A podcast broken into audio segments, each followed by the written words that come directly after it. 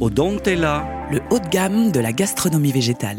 Les nourritures alternatives riches en oméga 3 qui manquent à notre organisme. Depuis plusieurs années, diverses entreprises innovantes annoncent leurs avancées dans le domaine de la culture cellulaire de la viande pour éviter la nourriture animale. Mais il apparaît qu'avec l'élevage industriel, la viande n'est plus les mêmes qualités nutritionnelles qu'avant. Et les avancées de la nourriture végétale alternative viennent à présent combler ce manque. Comme l'explique Alain Guillou, docteur en nutrition et spécialiste des microalgues marines pour la société Odontella. La vitamine B12, indispensable à notre organisme par exemple, ne se trouve plus dans la viande animale. Mais où l'a trouvé Alain Guillou? Cette molécule B12 est produite que par une certaine catégorie de bactéries qu'on retrouve dans la terre, qu'on retrouve euh, dans le sol, dans certains cours d'eau, dans la nature. À une époque, les gens qui mangeaient de la viande avaient automatiquement leur dose de B12 euh, sans problème. Euh, Aujourd'hui, les animaux d'élevage, on leur donne de la B12 et comme ils mangent que des granulés ou des aliments transformés, à part quelques animaux encore qui, qui vont au pâturage et qui mangent dans les champs, euh, la plupart sont en élevage intensif. On leur fournit la B12 dans leur alimentation.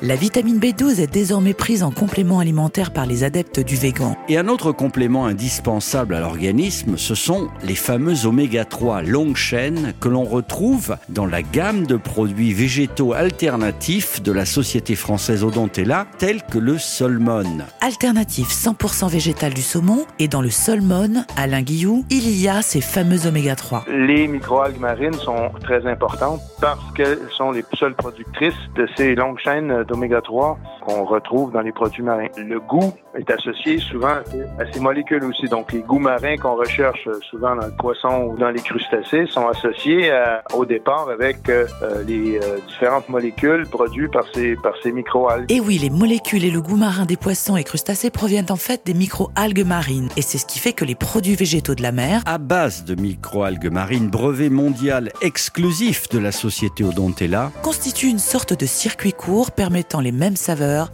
et les mêmes vertus nutritionnelles que la nourriture animale de la mer. Alors, en attendant notre prochain épisode relatif à la préservation des réserves animales dans nos océans, Grâce aux micro-algues marines et toujours avec le professeur Alain Guillou, nous vous invitons tout simplement à découvrir le saumon végétal riche en oméga 3, en allant sur odontella.com, Odontella.